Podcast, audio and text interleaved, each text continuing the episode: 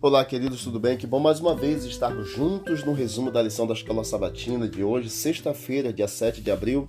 Estamos então concluindo a lição desta semana, a lição número 2, e nós temos aqui um texto do livro Grande Conflito, é, na página 462, que diz: Somos transformados pela contemplação. Essa é uma lei tanto da natureza intelectual quanto da espiritual. A mente vai se adaptando aos assuntos com os quais se ocupa, vai assimilando aquilo que está acostumada a amar e também a reverenciar.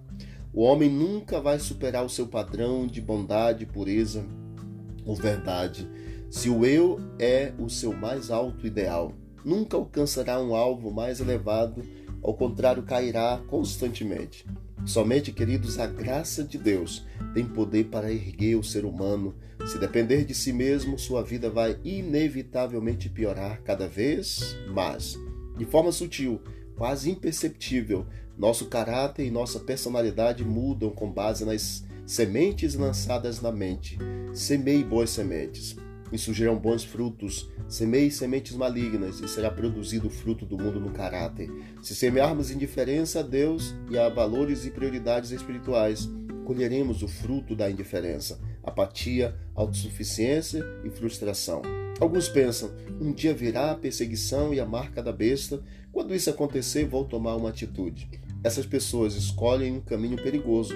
Deus nos chama agora para entregar a vida a Ele. Quanto mais demora em responder ao Espírito Santo, mais dura a alma se torna aos estímulos de Deus e mais suscetível a cair e acreditar nas mentiras de Satanás. Tenhamos hoje, queridos, sabedoria e plantemos frutos que serão frutos produzidos para a eternidade ao lado do Senhor. Que Deus abençoe você, sua família, seus planos, seus projetos e que hoje seja um dia de bênção e de reflexão em nome de Jesus. Amém.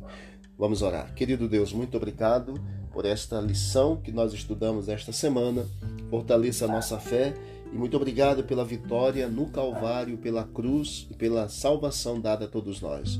Continue conosco, é o que nós te pedimos e agradecemos. Em nome de nosso Senhor e Salvador Jesus. Amém. Deus abençoe a todos. Vamos que vamos para o alto e avante.